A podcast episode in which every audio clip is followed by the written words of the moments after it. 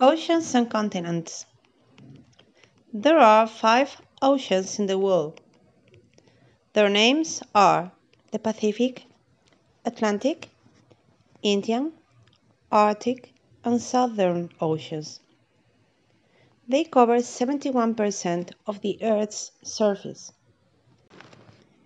Scientists are studying the oceans and finding new species of animals. Some animals live two or three kilometers below the surface. It's very dark, but they make their own light. Look at the anemone. There are lots of plants in the oceans too. Small plants called phytoplankton produce 70% of the world's oxygen. There are six continents in the world. Their names are Africa, Asia, Europe, America, Oceania, and Antarctica.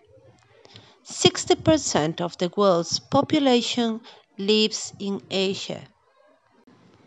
Antarctica is very cold, and there aren't any cities or towns there. Some people work there in scientific bases. The, scientific, the scientists study animals, rocks, and the weather.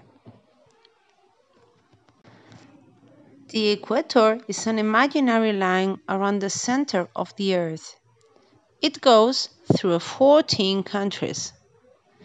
The weather is usually hot and there aren't any seasons at the equator.